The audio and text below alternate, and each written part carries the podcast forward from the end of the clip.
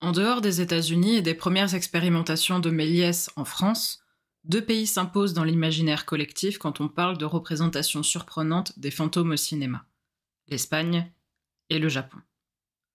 Pour les connaisseurs et les connaisseuses, on peut rajouter la Russie. Chaque culture, chaque histoire nourrit l'imaginaire de ces artistes et donc la diversité des représentations spirituelles possibles. Keiro, film japonais sorti en 2001 et qui nous intéresse aujourd'hui, raconte l'histoire funeste d'une vague de suicides qui sévit lors de la propagation d'un mystérieux virus informatique qui va dévaster toute la ville après la pendaison d'un informaticien dans son appartement, qui laisse derrière lui une mystérieuse disquette. Les lieux du film vont peu à peu se dépeupler, tandis que le fléau, matérialisé par un ensemble de fantômes, apparaissant et disparaissant devant leurs victimes, s'étend sur les lieux du film. Kurosawa, le réalisateur, instaure ainsi une nouvelle manière d'appréhender le spectre. En 2001, ce n'est pas la première fois qu'un artiste japonais place le fantôme et l'être vivant sur le même plan, comme dans Kuroneko, ou qu'une présence surnaturelle prend possession d'un outil technologique, comme dans Ringo. Mais c'est l'une des premières occasions marquantes où le fantôme s'introduit dans un système informatique qui lui permet donc d'être absolument partout. Bienvenue dans Fichier Zip, le podcast cinéma qui t'explique des trucs compliqués avec des phrases simples. Le but, c'est de faire passer le courant entre le cinéma et toi pour te faire comprendre des théories filmiques en un éclair. Pas de détour, pas de fioriture intellectuelle, ici on est clair, on est précis, on est là pour booster ta culture cinématographique en moins de 30 minutes. Top chrono, c'est parti, début de l'extraction.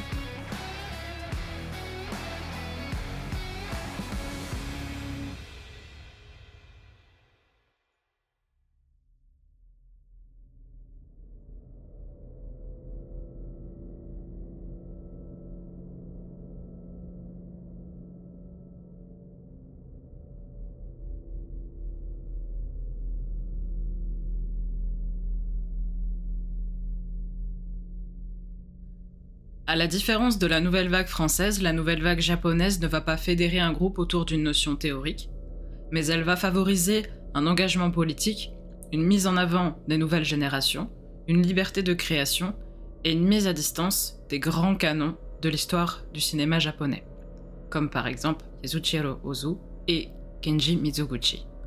Il y a plusieurs vagues japonaises, les principales s'étendent des années 1960 aux années 1980, et Kurosawa, le réalisateur de Kairo, Kiyoshi Kurosawa, à ne pas confondre avec Akira Kurosawa, fait partie de ce qu'on appelle la nouvelle vague Rikyo, du nom de son université.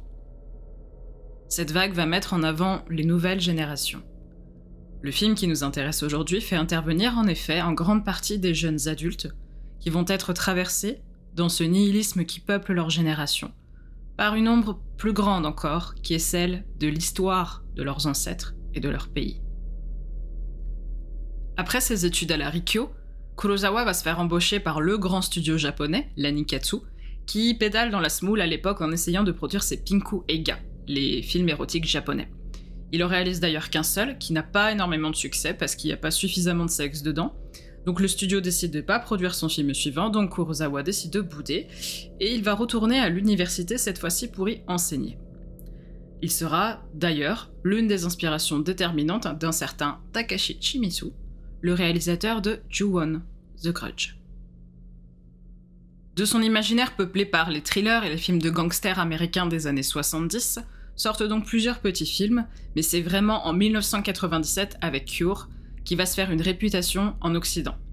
Cure, par son jeu de piste dans un Tokyo désertique et nihiliste, va poser les bases de l'esthétique de Kairo qui terminera d'asseoir la réputation de Kyoshi Kurosawa dans l'histoire du cinéma. L'histoire de Keiro te rappellera peut-être celle de la cassette maudite de Ringu, et c'est tout à fait normal. Déjà, Nakata et Kurosawa sont amis, et c'est le succès international de Ringu qui lui permet de convaincre un ensemble de producteurs pour Keiro. Malheureusement, il va devoir énormément se battre pour distinguer son projet de celui de son pote, et il va devoir expliquer à de nombreuses reprises que Kero n'est pas une simple exploitation commerciale de la nouvelle vague du Yuri Eiga, c'est-à-dire les films de fantômes japonais. D'après Renaud Ferreira, que je citais à l'instant, Kurosawa raconte même qu'il aurait été pressenti pour réaliser Ringu plusieurs années auparavant. mais qu'il aurait refusé parce que le roman dont est adapté le film était trop classique à son goût. Néanmoins, il a collaboré avec Hiroshi Takahashi, le co-scénariste de Ring, pour le script de Keiro. C'est encore une fois le succès de Ringu qui va ouvrir à Keiro un budget un petit peu plus important. Kurosawa a obtenu une large reconnaissance avec Cure en 97, mais sa notoriété, encore aujourd'hui, reste surtout critique, et on ne le confie généralement que de faibles financements, qui poussent donc son inspiration créatrice.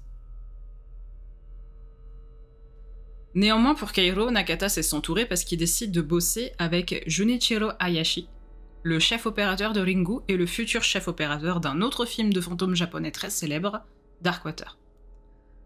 À la direction des effets spéciaux, il va arriver à placer Yoshihisa Kato, qui est alors surtout connu pour avoir travaillé avec Mamoru Ochi, le réalisateur de Ghost in the Shell, sur le film Avalon. On le retrouve de manière extrêmement bien foutue pour l'époque, des plans en prise de vue réelle et des plans en images de synthèse. Malgré la présence de ce boss des SFX, Kurosawa lui demande d'y aller tranquille, et c'est la raison pour laquelle les fantômes d'Ankeiro ne sont en fait que des silhouettes noires estompées et floutées. Ce qui ne les rend pas moins effrayantes avec tout le travail d'atmosphère que fait Kurosawa. Et c'est ce qui nous intéresse aujourd'hui. Ce qui surprend au départ avec la présence des fantômes dans c'est qu'il n'y a pas à proprement parler de jumpscare. Les fantômes jouent avec les ombres du décor, ils s'y meuvent avec une fluidité absolument déconcertante, comme s'ils avaient toujours été là et que c'était la soudaine attention des quelques personnages subsistants dans ces environnements désaturés et dépeuplés qui les rendait visibles. Les spectres se déplacent de manière assez étonnante, puisqu'ils n'agressent pas les personnages à proprement parler, ils sont là que pour des jeux d'apparition et de disparition, et le plus souvent des petites danses tellement étranges qu'elles donnent l'impression que les personnages sont en train d'halluciner.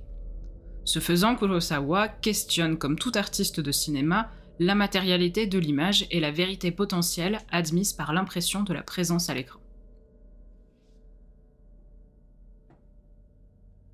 Les fantômes de Cairo vont procéder par glissement, très lent, presque doux, et en ce sens, ils vont avoir tendance à s'éloigner des fantômes qui vont apparaître et disparaître de manière très saccadée par le montage ou par un effet spécial destiné au sursaut. Leurs silhouettes sont imprégnées de l'héritage de ce qu'on appelle le buto. C'est une danse japonaise, dite du corps obscur, qui contrairement au kabuki, n'est pas du tout épique ou spectaculaire et se fait avec des mouvements extrêmement lents. Elle était originellement très liée à la question du bouddhisme et dansait quasiment nu, le corps peint en blanc et le crâne rasé, ce qui peut évoquer un corps fantomatique, en tout cas en dehors de notre réalité traditionnelle. L'apparition des fantômes dans Cairo est toujours lié à la solitude d'un personnage. Un fantôme apparaît toujours à un moment où l'un des personnages encore vivants se suspend à la frontière de deux sentiments contraires. Celui où il voudrait ne pas être seul dans une situation effrayante, et celui où il est terrifié justement à l'idée de ne pas être seul. Le sentiment de solitude et de désespoir qui nimble le film est tellement oppressant que l'apparition des fantômes questionnerait presque la volonté d'une compagnie pour les personnages qui restent. Comme si la seule compagnie possible, après le fléau qui a tout ravagé, ça serait celle des fantômes ou d'hallucinations créées par notre propre désir, notre propre peur d'être seul. Il y a bien sûr l'une des scènes de confrontation, si je puis dire, entre l'un des fantômes et le personnage de Yabé, qui a fait le tour du monde et qui terrifie encore beaucoup de cinéphiles aujourd'hui, surtout celles et ceux qui l'ont vu au cinéma. C'est une scène qui se passe dans un sous-sol, évidemment, au cours de laquelle une silhouette alors appuyée contre le mur parcourt avec lenteur, tout en souplesse et en déséquilibre maîtrisé, une ligne droite qui la sépare du personnage.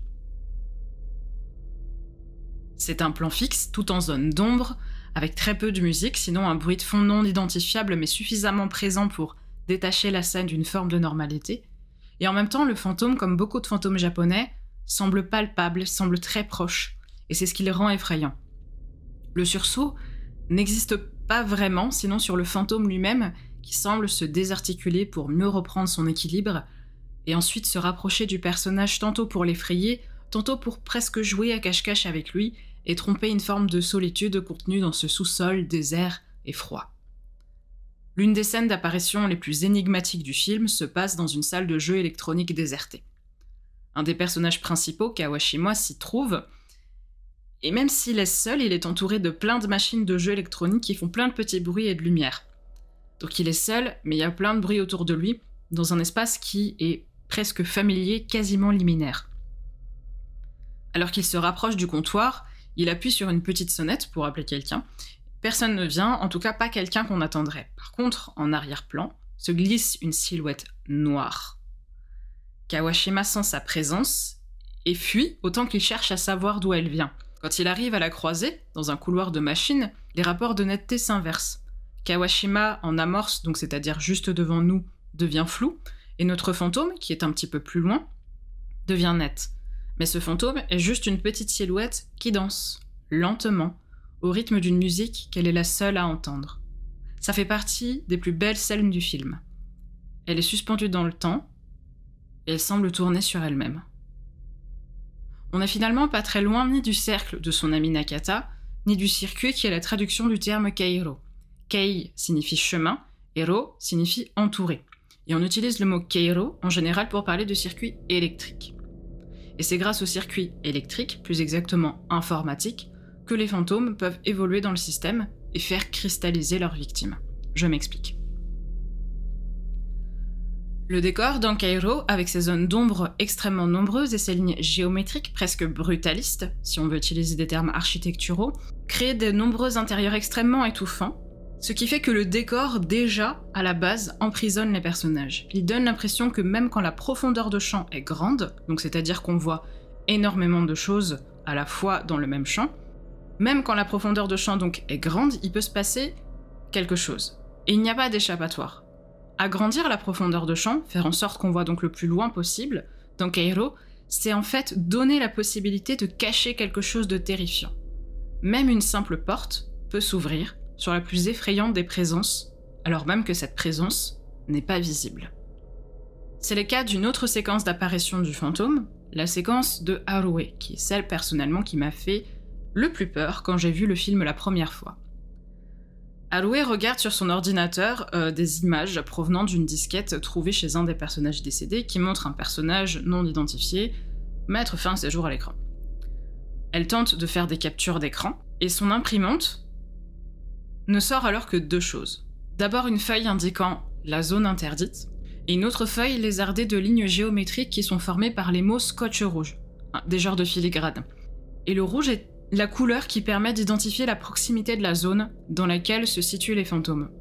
C'est une couleur que Kurosawa va garder par la suite pour identifier les personnages surnaturels dans ses films. Cette séquence est très préoccupante dans sa narration car Harué est surprise par la retransmission sur son ordinateur d'une image d'elle-même qui ne peut qu'être prise derrière elle. Or, elle est toute seule dans son bureau. Donc elle se lève, et elle va ouvrir la porte de la pièce qui se trouve derrière elle, où serait placé un potentiel voyeur, qui la filmerait. Elle voit rien du tout. Et l'œil de la caméra ne capte pas davantage une présence palpable. De toute évidence, en revanche, elle sent quelque chose. L'image qui est retransmise d'elle la montre cette fois-ci de face, et Kurosawa nous place à la place de cette image qui commence à bugger, à glitcher, et qui donne l'impression qu'une présence est bel et bien dans cette pièce, face à Harué, et que Harué ne la voit pas, mais qu'elle la sent. Et la caméra montre ensuite, en effet, Harué qui tend les bras vers quelque chose qui n'est pas palpable. Elle se rapproche de cette présence, quelle qu'elle soit, et la scène s'arrête là, alors qu'elle recouvre l'écran. Juste avant que la scène s'arrête, Harué dit une phrase absolument terrible qui reflète l'esprit du film en entier. Elle a même pas peur en face de cette espèce de fantôme. Elle n'a pas peur parce que elle n'est plus toute seule. Elle ne se sent plus toute seule, il y a quelqu'un avec elle. Ce qui est intéressant ici, c'est que le personnage de Harué va se retrouver au carrefour de plusieurs lignes. Elle va être une espèce de point d'ancrage sur ce qui regarde et ce qui est regardé, un genre d'entre-deux indéfini sur lequel bascule le point de vue. L'appareil, et donc la caméra, va voyager avec une fluidité qui contraste avec les saccades de l'image qui va se fragmenter, se désagréger pour mieux se reconstruire. C'est le principe du glitch. Ça va bouleverser les rapports de force de ce qui est vu et de ce qui est regardé, de ce qui est filmé une fois apparu de ce qui n'existe pas encore, puisqu'il s'agit des mouvements du personnage de Harué. En cinéma, c'est ce qu'on appelle une image cristal. C'est une théorie un petit peu complexe, écrite par le philosophe Gilles Deleuze, qui consiste à formaliser un système spatial et temporel où cohabite une image qui est en train d'advenir, qui est parfaitement limpide, une image qui n'existe déjà plus, mais qui va bientôt exister, et qui est encore opaque. L'image cristal, c'est un truc un peu compliqué, donc gros défi, je vais essayer de le simplifier, avec ce que j'appelle la théorie du Kinder Surprise. Je pense que tu as déjà mangé un Kinder Surprise dans ta vie, tu sais comment ça marche. Bon. Quand tu tiens un Kinder Surprise dans ta main, t'as d'abord un œuf au chocolat devant toi, tu vois pas à travers. Mais comme tu sais que c'est un Kinder Surprise, tu sais qu'il y a un truc à l'intérieur, mais tu le vois pas. Et la plupart du temps, en plus, il est démonté, donc il est déconstruit. Donc ton œuf en chocolat, c'est ton image actuelle, c'est celle que tu vois maintenant, et ta surprise, c'est ton image virtuelle, opaque, que tu sais exister, mais qui n'est pas en face de tes yeux puisqu'elle est dans l'œuf. Ton œuf, tu vas le casser pour le manger, et en général, tu manges le chocolat en même temps que tu construis le petit jouet à l'intérieur. À ce moment-là, le circuit se met en marche en fait. L'image de l'œuf est en train de se détruire puisque tu es en train de la manger, et l'image de la surprise est en train de se construire puisque tu es en train de la fabriquer. Une fois que tu as fini ton œuf et que tu as construit le jouet, il reste plus que la surprise. La surprise, en fait, elle est devenue ton image actuelle, parfaitement limpide. Il ne reste plus de l'œuf en chocolat que le goût que tu as sur la langue. Donc c'est ton image virtuelle, opaque, à peine perceptible, sauf par toi, et vouée à disparaître. Ton jouet est devenu une image actuelle, et ton œuf une image virtuelle. Voilà, pour simplifier, ça donne à peu près ça. Mes étudiants adorent. en termes plus techniques, pour Deleuze, dans toute image filmique, il y a toujours une image dite virtuelle qui est en train de se construire et une image actuelle qui est donc actuellement construite en face de nos yeux mais qui est vouée à l'éphémère, à la désagrégation. Je rappelle que l'image réelle au cinéma, elle n'existe pas, puisque le cinéma c'est pas la réalité, c'est une représentation de la réalité à un instant donné. Donc on dit image virtuelle et image actuelle. Le virtuel au cinéma, c'est donc pas forcément ce que nous au quotidien on appelle le virtuel informatique, internet, etc. Au cinéma, on va plutôt parler de numérique. Donc, Harué, elle est au carrefour d'une image virtuelle, donc qui est en train de se passer a priori dans l'espèce de pièce qu'il y a derrière, d'une image actuelle, donc alors qu'on la voit dans la pièce, et une image numérique qui est projetée par une puissance inconnue, une puissance en train de se faire. De la même manière que dans Ringu, le personnage de Sadako va être à la fois producteur des images de la cassette maudite tout en intervenant dedans, Harué est ici au centre d'un paradoxe donc spatial et temporel d'un système où va se jouer une mécanique d'inversion et de superposition des regards.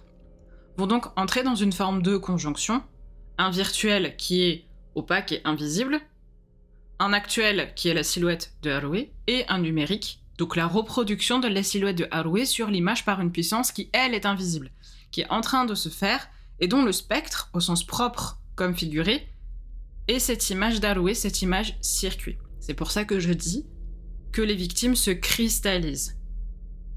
Elles ne meurent pas réellement, en tout cas pas tout de suite, elles se cristallisent. Les fantômes semblent perpétuellement piégés, comme Haroué dans cet espace, cette espèce de carrefour des images en construction, ce qui donne à penser que ce sont en fait des victimes, les fantômes, qui sont voués à disparaître à leur tour après que leur existence fantomatique, leur version fantomatique, leur version informatique en fait, se soit manifestée devant des êtres humains. C'est le cas de la mort du personnage de Junko devant le personnage de Michi. Dans un plan large, de Kurosawa, dont la fixité est toujours surcadrée par des éléments d'architecture très simples qui lui sont chers, on voit deux personnages qui vont statuer sur deux plans différents, deux plans de réalité différentes. Le personnage de Michi est en amorce, donc juste devant nous, elle est en train de faire la vaisselle. Et Michi, elle, elle se lève mais dans un coin de la pièce, donc loin de nous, elle s'appuie contre le mur, loin de nous. Donc les deux personnages sont toujours sur le même plan mais sont éloignés l'un de l'autre.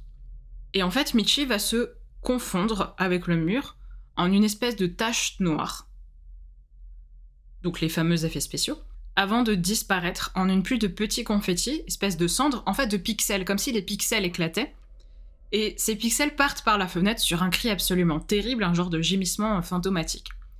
Et il reste bientôt plus que cette ombre, ce dernier souvenir d'un être cher qui se disperse, usé par le temps. Il reste que des cendres qui virevoltent et transportent un ultime cri qui hante le personnage de Michi.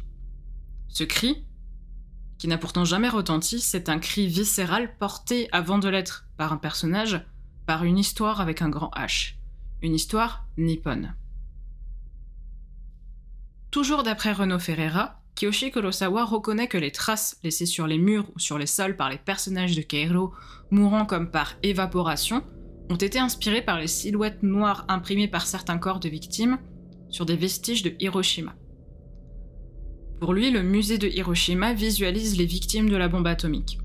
Je m'en suis inspiré pour figurer des gens entre la vie et la mort, mais mon film n'est pas une référence à Hiroshima, ni une figuration de la fin du monde. Le Japon a souvent été anéanti et a réussi à renaître de ses cendres. Toujours pour Ferreira, la force de l'iconographie oblige à récuser le cinéaste ou à entendre dans son discours une forme retorse d'affirmation par dénégation. On ne réutilise pas au Japon des images nées de Hiroshima sans faire revenir quelque chose de la catastrophe inscrite dans les images comme une mémoire historique toujours latente. La désertion du monde, l'hécatombe généralisée, le désespoir des personnages évoquent dans Cairo d'abord une sorte d'épidémie. Une guerre dans ses seuls effets, ou dont les causes ne viennent paradoxalement qu'après, plus tard, lors d'une explosion finale bien inutile narrativement, mais qui rétablit et donne origine à toute la force historique des fantômes. Cairo est tenté par les fantômes d'une guerre. Les ombres de Hiroshima sont les fantômes de la bombe.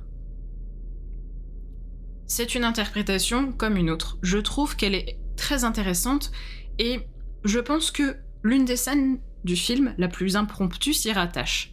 C'est celle qui a nécessité le plus de travail en post-production. C'est une scène presque romantique au sens artistique du terme, qui est dévastée, où les personnages apparaissent dans toute leur petitesse au centre de la ville qui est complètement en ruine. C'est l'avant-dernière scène du film, et on y voit les deux personnages qui semblent les deux seuls survivants de cette pandémie spectrale, Michi et Kawashima, qui essaient de gagner par un canot un bateau qui va vers l'Amérique latine où il semblerait qu'il y ait d'autres survivants. Alors que Michi va chercher les clés d'un canot qui est arrimé euh, dans un port, euh, un avion va s'écraser brutalement contre le bâtiment dans lequel elle voulait entrer. Alors les effets spéciaux ont énormément vieilli, mais voilà, c'est les seuls qu'il y a dans le film. Les seuls gros effets spéciaux qu'il y a dans le film. Michi va pénétrer malgré tout dans cet immeuble, euh, et c'est pour y trouver les occupants complètement calcinés, sans flammes, sans rien, juste un tas de ruines dont émergent des silhouettes figées, comme avalées par une éruption volcanique, comme soufflées par une bombe nucléaire. On trouve ici des personnages qui subissent les derniers dommages, la dernière résurgence du souvenir de toute une nation, durant lequel les gens n'ont rien pu faire, juste subir. Et c'est ici la même chose durant tout le film qui est porté par un désespoir puissant, tandis que les deux personnages parviennent à atteindre le bateau. Malheureusement, et je dévoile la fin du film là, comme souvent d'ailleurs, malheureusement l'un d'eux, Kawashima, dans un état catatonique après la rencontre avec l'un des fantômes, disparaît à son tour en laissant lui aussi une trace sur le mur. Ultime victime de ce virus de mélancolie romantique et en même temps poisseuse qui s'abat sur tout le film jusqu'à sa colorimétrie. Donc, Kurosawa fait de Kairo un film d'horreur, si on peut dire, très lent, très poisseux, qui est lié à une ambiance et à une atmosphère très pesante qui vont donner à son œuvre toute sa consistance. C'est un film entre guillemets violent dans le message qu'il distille et qui persiste dans l'expérience spectatorielle bien après le visionnage du film. Tout Kairo est construit autour d'une pression visuelle et sonore où on est obligé de chercher dans le moindre coin de décor, la moindre ombre, sous la moindre bâche, une présence qui se contenterait d'exister sous forme de menace ténue, qui guette indéfiniment une victime potentielle, qu'elle avalerait dans son froid, son obscurité et sa solitude. Ce qui surprend dans Cairo, c'est que les personnages, du début à la fin du film, sont impuissants. Ils sont en proie à un mal indéfini, trop étendu, trop grand pour eux, qu'ils ne peuvent qu'essayer de fuir tout en croisant dans leur départ précipité la décomposition et la destruction de tous les espaces autrefois familiers. Avec Cairo, Kurosawa traverse l'histoire du Japon dans une boucle temporelle qui confond plusieurs nappes de temps, d'actualité en virtualité, de flux numériques en souvenirs. Il prépare, je trouve, déjà en 2001, une décennie profondément nihiliste qui arrive et qui permettra à la période environ 2001-2010 d'être l'une des plus riches et les plus qualitatives, je trouve, du cinéma d'horreur. Mais au lieu de s'attarder simplement sur un processus de déshumanisation de la société japonaise par le biais du numérique, qui éloignent les êtres humains les uns des autres, il va les rapprocher aussi en vérité par ce sentiment d'inquiétude grandissante qui saisit non pas ceux qui disparaissent, mais bien ceux qui restent.